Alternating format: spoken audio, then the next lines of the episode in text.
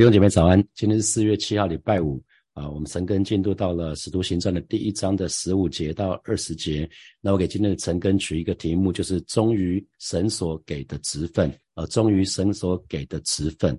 那我想每一个人啊，每一个基督徒都有神给我们的职分。那卖主的犹大，因为卖主的缘故，后来就惨死的哈。那同时也失去了使徒的职分，非常非常的可惜。那我们就来看今天这一段经文啊，在十五节里面就说到，那时有许多人聚会，约有一百二十名。那彼得就在弟兄中间站起来。那对照新普信的翻译是说，啊，在这段时间里面，在他们等候等候圣灵降临的这段时间里面，有一次就约有一百二十位信徒聚集在一处。那我们知道，在呃哥林多全书里面有提到，耶稣有对五百位。五百五百个门徒显现哈，那其中的一百二十位，其中有一次，这一百二十位信徒聚在聚集在一起的时候，彼得就站起来对他们说了一番话哈。他说的这一番话就关于要再再立一个再立一个使徒这件事情哈。那呃那个彼得就在弟兄中间站起来啊，彼得就在中间站起来。那我们知道彼得其实就在那个耶稣就在耶稣被逮捕的那个晚上啊，被犹大。犹大卖主之后，彼得曾经三次不认主，被打趴在地上，哈，被打趴在地上。可是这一次，啊，在他被打趴在地上三次不认主这件事情是每个人都知道的，哈，因为那时候他跟其他的使徒跟耶稣有最后晚餐的时候，呃，耶稣已经跟他预告了说，呃，撒旦想要得到你，那今天晚上你要三次不认主，那可是我已经为你祈求了，就叫你不是不至于失了信心，你回头以后要回过头来兼顾你的。弟兄，那彼得信誓旦旦对耶稣说：“主啊，我就是跟你一起受死，我也愿意。”那可是耶稣就跟彼得说：“彼得啊，我告诉你，今天。”鸡还没有叫之前呢，你要三次说不认识我，不认得我，所以彼得就跌倒了哈。但是这个这一次的错误是还蛮严重的，所以彼得有点被打趴了。可是呃，耶稣耶稣用用他的温柔再一次挽回了彼得哈，所以彼得可以再一次站站立在弟兄的中间哈。彼得就在弟兄中间站起来，那这是一个很美的事情。弟兄姐妹，我们都会。我们都会跌倒软弱哈，每一位神的儿女，我们都可能跌倒软弱，可是要靠着神的恩典再一次站起来啊！彼得就靠着主的恩典，他就再一次站起来，在弟兄中间站起来啊！所以我常常祷告，就是求主耶稣在火把教会的当中啊，在特别是在弟兄的中间，多多的兴起弟兄出来哈。那好，十六节，十六节这边讲到说，弟兄们，圣灵借大卫的口，在圣经上预言领人。捉拿耶稣的犹大，这话是必须应验的啊！这句这这边这边讲的是在诗篇的里面哈啊，彼得其实啊在在那个使徒行传里面就记载到使徒啊使徒彼得。啊，引用了一些圣经里面旧约圣经里面的话，关于弥赛亚的哈，这也是啊，耶稣耶稣在复活复活的时候对门徒显现的时候，他最常做的事就是引用旧约圣经，把关于旧约圣经里面讲到弥赛亚的那些地方都跟他们解释清楚，让他们确定耶稣就是那个弥赛亚啊。所以这边是讲到说，呃。新普基本的翻译，好，新普基本翻译是说，各位弟兄，关于带人捉拿耶稣的犹大，圣灵早就借着大卫王做了预言。哦，原来是圣灵早老早就借着大卫王啊讲讲了这番话。那圣经上与与耶稣有关的话必须应验哈，与与这这段有关系的话要应验啊。那啊应验什么呢？是在诗篇的四十一章的第九节啊，诗篇的四十一章的第九节啊。诗篇的四十一章的第九节讲什么呢？说连我最信任的好友。就是那吃我饭的人也背叛我啊！连我最信任的好友，就是那吃我饭的人也背叛我。其实主耶稣在最后的晚餐的时候，他也用过这一句话哈，在约翰福音的十三章的十八节，约翰福音的十三章十八节啊，耶稣就说了：“我不是对你们所有人说这些话，我认识我所拣选的人，但这应验了圣经上的话，那吃我饭的人竟背叛我，那吃我饭的人竟背叛我。”所以啊。在最后的晚餐，耶稣就暗示了犹大即将要背叛他，即将要出卖他。哈，好，所以其实每一位神的儿女，我们应该是要领人来归归归向耶稣。哈，不是不是去领人来捉拿耶稣。哈，呃，那可是啊，犹大最后还是做了做着这件事情。那啊，当时是大卫王写下诗篇的七十九篇。哈，那啊，当时他讲的当然不是。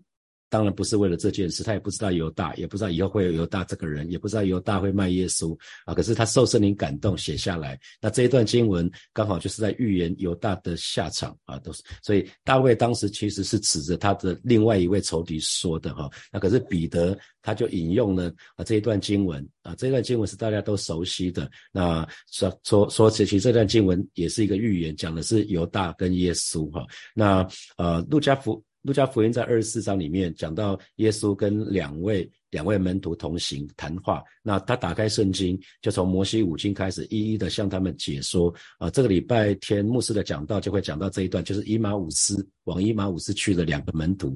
那耶稣其实啊在对他们说话的时候，特别从从打开经卷，从摩西五经开始讲摩西五经，讲摩西的律法，讲到先知书，讲到诗篇啊，这三个地方是特别讲的很多关于弥赛亚。啊，关于弥赛亚这部分的经文，哈啊，那所以呃呃，我们可以看到圣经的不圣经里面，就是不断的在旧约里面、新约里面所所预预言的事情，就一再的发生，哈，一再的发生，所以我们可以确确定圣经是神的话语，啊，是神所启示给我们的。好，那我们再看十七节，十七节就讲到说，他本来列在我们数中，就是意思是呃这个。和本不不是很好很好懂哦，讲的意思就是，犹大本来是我们当中的一份子，那跟我们一起担当的这份职事。啊，所以犹大本来有一个使徒的职分啊，他是啊十二使徒当中的一份子。那列入列入什么数中的意思，就是记录的意思，就是算其中的一份子的意思哈。好，那职任就是职分啊，就是讲的是职事这件事情。好，那我们再看十八节，十八节，这人用他作恶的工价买了一块田，以后身子扑倒，肚腹崩裂啊，肠子都流出来。啊，这个看起来蛮惨的哈。那我们知道犹大其实是吊死的，在马太福音的二十七章里面，马太福音的二十七章里面就有讲到说，犹大他把他把他卖卖卖了耶稣之后呢，那他们就把那三十三十两钱就给了犹大。那可是犹大这个时候那个犹大他后悔了，他看见耶稣被定了罪。他就后悔，就把那三十块钱就拿回来丢给祭司长跟长老，说：“我卖了无辜的人的血是有罪的。”那可是这一群祭司长跟长老就说：“那跟我们没关系，你要自己承担这个错误啊。”那犹大就很就就把那个钱就丢在店里面，然后他就很羞愧，出去就吊死了。所以犹大是犹大是。吊死的哈，吊死的那这那那会不会讲到说，哎，那这段经文跟吊死好像没什么关系哈？那所以大多数的神学家是说，犹大的确是吊死的，那吊死吊在树上，那太重量太重了，然后就。他绳子就断了，然后就倒下去，倒下去，倒下去之后，就是这边的记载，记载就是身子扑倒，肚腹崩裂，肠子都流出来啊。最后，最后的情况是这样子啊。当然，这是一个很令人惊悚的画面哈。那因为所用的绳子不不单啊不慎复合就断掉了，或也有可能是树枝折折断了，那身子就坠落，就身子坠落就往前扑啊，往前扑。那身子从高的地方。坠落下来撞到地面的时候，腹部就破裂了哈，所以肠子都流出来。那犹大的死状非常的惨哈，那我们就看到这个很可惜，犹大出卖出卖了耶稣啊，他会非常的懊悔，那羞愧难当。可是最后就他选择自杀。那记得懊悔不等于悔改啊，懊悔不等于悔改啊。如果如果犹大真心的悔改，他会回到耶稣的面前，像彼得一样啊。所以虽然。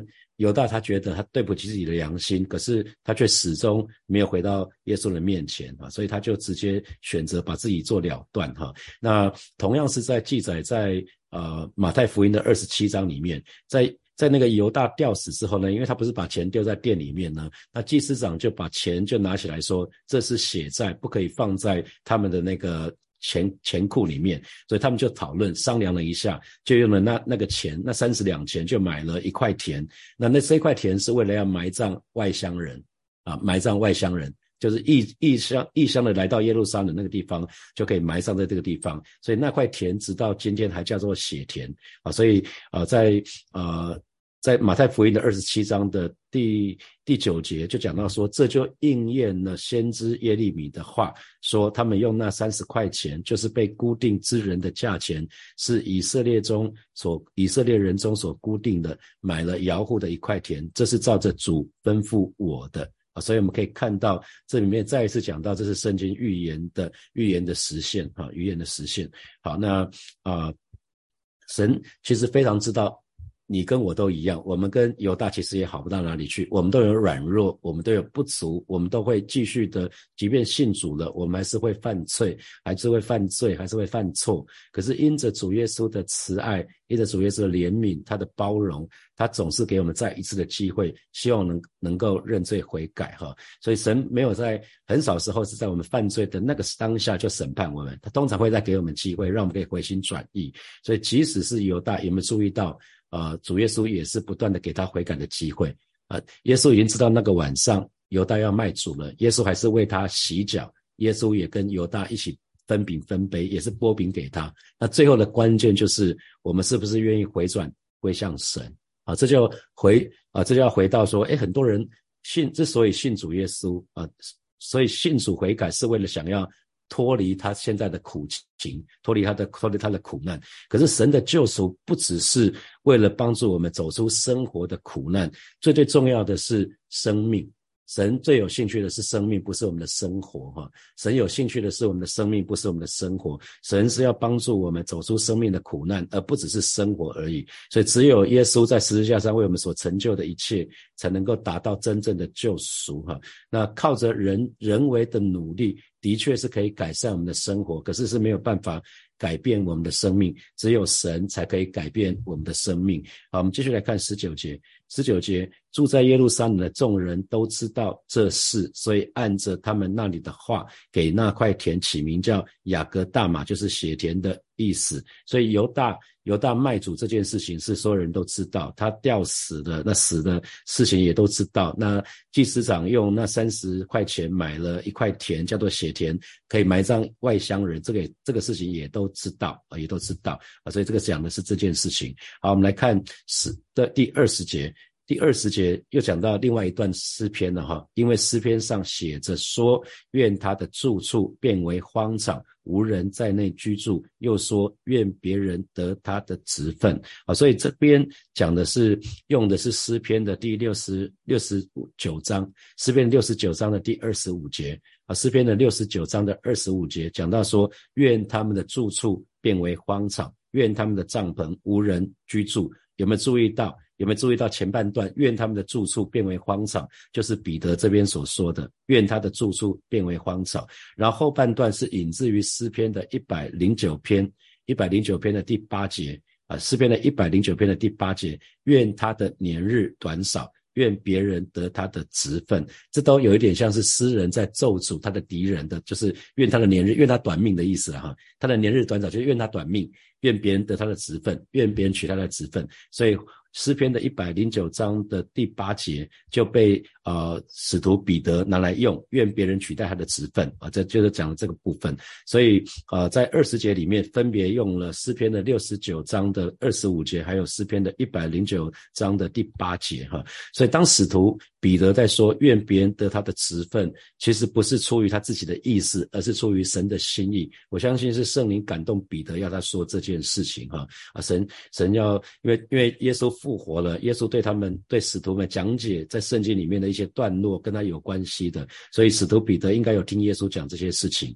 所以其实，呃，我们我们可以看得到，是说有的时候我们会在人的计，人会在神的计划的当中，会会有一些犹豫，甚至有些退缩，甚至是放弃。可是呢，这不表示神的计划就会终止哦。如果神要我们去做一些事情，那我们可能放弃掉了，那神会兴起其他的人来接手继续做下去，因为神的计划是永远不会改变的啊！神的计划不会因为有人呃犹豫了、不想做了，然后放弃了，然后神的计划就停止啊！不会，神的计划会继续，他会找其他的人来接手，这就是这段经文讲的，愿别人得他的职分。那我在接。二零一九年的七月接主任牧师之后，有遇到全职同工离开，离开要离开教会，想要回到职场去工作。那当时一开始的时候就有一点，呃，刚开始在面对这些事情的时候，我就会想说，那如果这个同工离开的话，那教会怎么办？那事工怎么办？或者是牧区的羊群怎么办？我就会想很多的问题哈。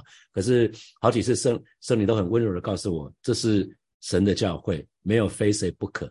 啊，没有非谁不可，并不是非谁不可，因为神总是神总是为他的教会在不同的阶段去预备、去兴起最合适火把教会的同工。啊。神是这这么对我说：“神说，孩子，你要在这当中去经历我的名叫做耶华以勒，我会供应你们的需要。啊，而不是你不用你不用伤神，那你只要祷告就好了，我会为你们预备。”那我就回想到一九九九年是我信主的第二年，刚信主没多久。那那个那一年也是我去母会，刚去母会几个月。那那一年的圣诞节啊，那一年的圣诞节，我们除了在在新店的那个三明堂之外，也在第一次第一次在中心路的马马公公园，在那个新店北新路的马公公园那个地方，我们也办了圣诞节的活动。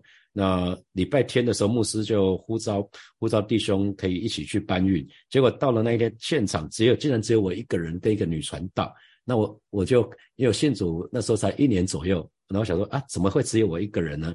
然后一个刚到新店教会的一个菜鸟，那那看到有七百张椅子，所以我很不开心。当时我非常不开心，可是我还是竭力把这件事情做完。那其实我回去的时候，其实有跟。有有有有 murmur 了一下，有 murmur 了一下。那神跟我说：“孩子，如果你不愿意做，你就不要做啊。如果你不愿意做，你就不要做。我可以找其他人来做啊。可是不要再抱怨了啊！不要再抱怨了。所以这是第一次，也是最后一次，我不再对教会里面的任何事情去去去抱怨，就不要再讲了。你你要做就不要讲啊，不然你可以选择不要做。那反正神会找其他人来做啊，就就就是这样子。所以呃。”这个这个部分，我就鼓励弟兄姐妹，我们要一起操练学习哈。如果我们心中每次我们心中可能对某个人事物出现不满的时候，我们需要做的事情就是很快交给神，那求神怜悯，求神来帮助我们，帮助我们可以去面对可能是跟我们非常非常不一样的弟兄或姐妹，知道怎么来带领他们。所以，当我们接受神给我们的职分啊，当神当我们接受。接受神给我们的职分的时候，就表示我们同时也接受神委任我的工作啊。比如说我的职分，现在在火把教会就是主任牧师。那主任牧师当然他就有他的他的要他的职责啊。所以从神我我接受了这个职分，同时我就接受了神所委任的这个工作。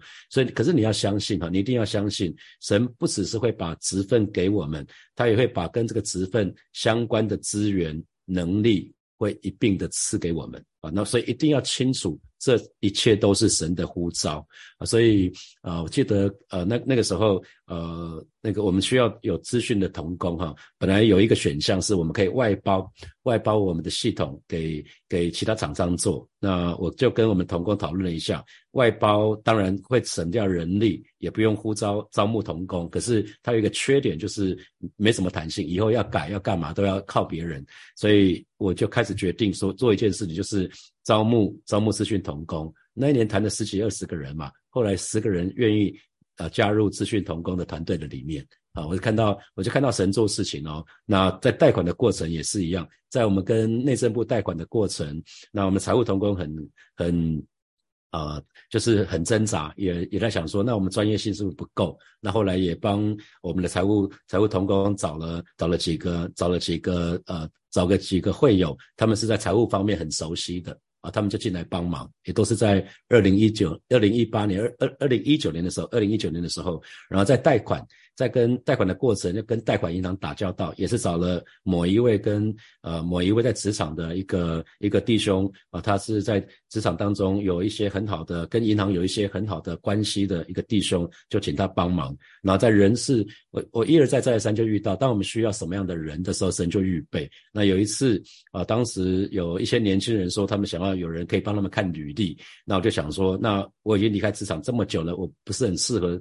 做这件事情了哈，那特别是职场刚前面的五年十年，我已经离开那个阶段太久太久了，我可能并不是好的人选可以看。那我就想说，那怎么去找个人来帮他？是不是找一个比较熟悉人事这方面的弟兄或姐妹？结果那那一次刚好跟一个一个会友在谈话，谈着谈着，他跟那个会友谈话，突然发觉，哎，旁边有一个人在等他，我就问那个会友说，哎，那个人是不是在等他说对，他们等着等着要。等着一起，待会要出去。那我说啊，那个人做什么呢？他说那个人永成跟那个人做人事的。我说哦，好，我就本来是跟这个人谈话，就说哎，那个人过来一下，跟你聊一下。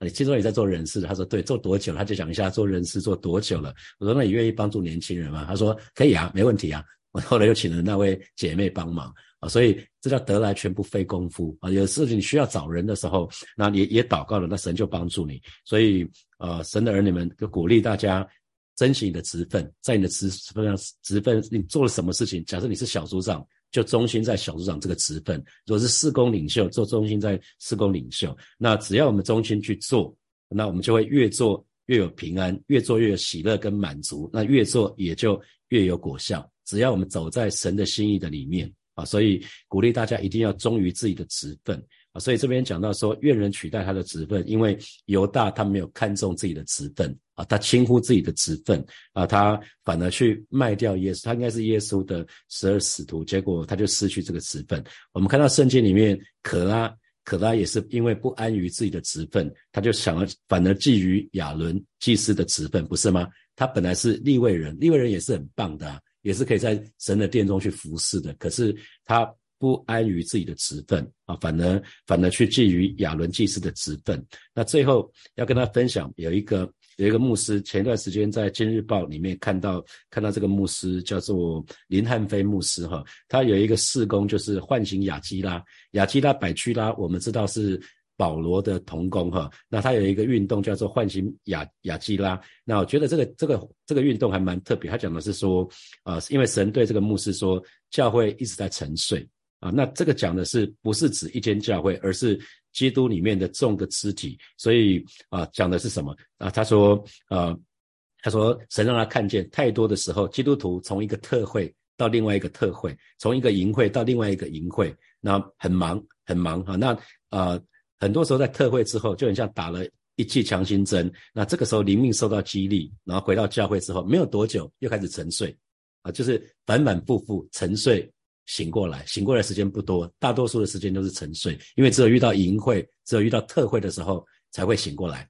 那醒过来就是很短的、很短暂的时间，然后就是沉睡，所以这个很可惜。所以，呃，神在告诉林林汉飞牧师说，其实基督徒不需要更多的教导，基督徒要确保自己。持续在苏醒里面啊，所以苏醒很重要，不要沉睡，弟兄姐妹不要沉睡啊。那我想啊，在在他讲到这个部分，他特别也讲到圣经的哥罗西书的四章十七节，要对雅基布说，勿要谨慎，尽你从主所受的职分。所以雅基布在圣经里面，你如果去找职分的话，你可以看到几个，可以看到几段经文哈。哥林多哥哥罗西哥罗西书的四章十七节。啊，对，那个这这是保罗写的书信，要对雅基布说，勿要谨慎，尽你从主所受的职分。所以每一位神的儿女，当我们领受职分呢，我们要谨慎，我们要好好的尽忠尽心，在我们领受的职分，这个是很重要的。那那另外一段经文，在腓利门书的第一章的第二节，和妹子亚肥亚，并与我们同当兵的雅基布，以及在你家的教会，所以这是圣经里面唯二出现。单单只有雅基布，没有雅居布的的的经文哈，所以讲到我们要谨慎的尽我们的职分，同时要明白自己是神的军兵啊，神的我们跟耶稣一起当兵，我们跟我们跟跟保罗他们一起当兵，我们都是耶和华的军队，因为。在幕后的日子，幕后的日子到了，会有属灵的征战。那属灵征战会越来越剧烈，所以每一位神的儿女，我们面对战争，我们不能沉睡，我们要醒过来哈，我们要苏醒，灵里面要苏醒啊！特别今天是主耶稣受难日，还记得在耶稣在克西玛尼园最后的祷告，三个使徒彼得、雅各、约翰睡在那里，一直睡，一直睡，一直睡。所以耶稣留下来非常重要的教训：总要警醒祷告，免得入了迷惑。啊，你们心里固然愿意，肉体却又软弱啊，所以只只有祷告，祷告才能让我们警醒，才能让我们不沉睡。好，接下来我们有一些时间来默想从今天的经文衍生出来的题目啊。第一题是，请问在你的信仰的当中，是不是曾经因为某些事情曾经跌倒，或者是冷淡后退，是什么原因？那你又是怎么恢复的？啊，第二题。懊悔不等于真的悔改。如果真心悔改的话，我们就会回到耶稣的面前。你有过这样的经验吗？好，第三题，呃，即使即使是人在神的计划的当中产生犹豫或退却，甚至是放弃，可是这不表示神的计划就因此会终止。神会兴起其他的人来接手，神的计划永远不会改变。你有过这样的经验？或者是观察吗？啊，第四题，当领受神给我们的职分，还有神所委任的工作的时候，神不只是把这个职分给我们，也会把这职分相关的资源，包括人，包括能力，都会一并赐给我。你相信吗？你有过这样的经验吗？好，弟兄姐妹，要一起来祷告哈。首先，我们就呃为常常得罪神的事情，我们向神来认罪悔改，让我们能够呃真实的回转归向神，就是真，因为神是给我们机会的神，可是我们需要真实的悔改回那回转归向神。我们去开口为我们自己来祷告，主啊，谢谢你，今天早晨我们要来到你面前向你来祷告啊，神主，你知道我们的软弱，知道你的不足啊，是的，主啊。今天早晨，我们要来到里面向你来祷告，为我们经常得这里那些事情啊，向你来认罪悔改，求主求主赦免我们，也求神帮助我们，让我们知道罪已经不再是我们的主人，我们不再是罪的奴隶。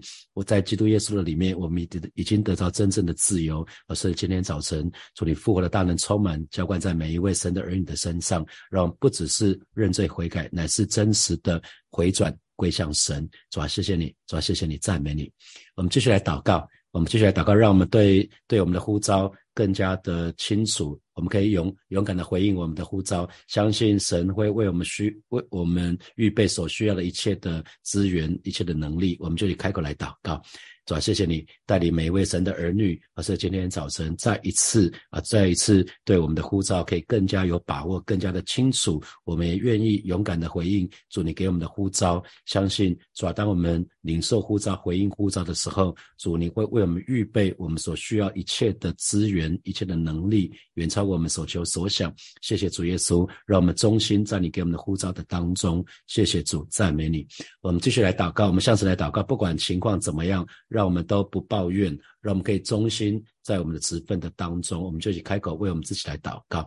主啊，谢谢你今天早晨再次我们要来到你面前向你来祷告。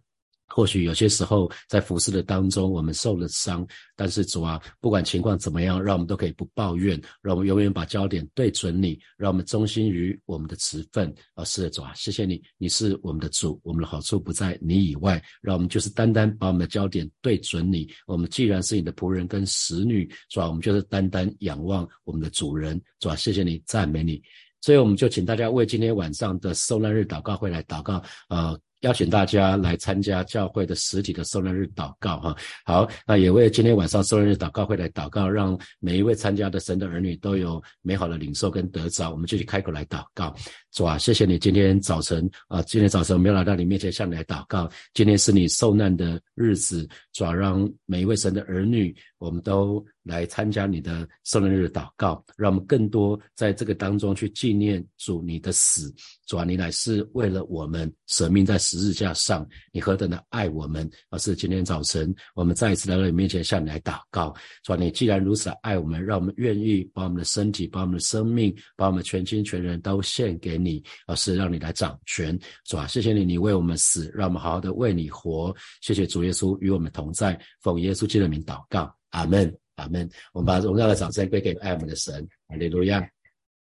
那我们今天陈哥要停在这边哈，祝福大家有美好的一天，有得胜的一天，在今天工作的当中有神的恩惠。呃，明天早晨是实体的晨更，明天早晨是实体的晨更，在教会是七点钟。好，那我们今天晚上见，或者是周末见。好，拜拜。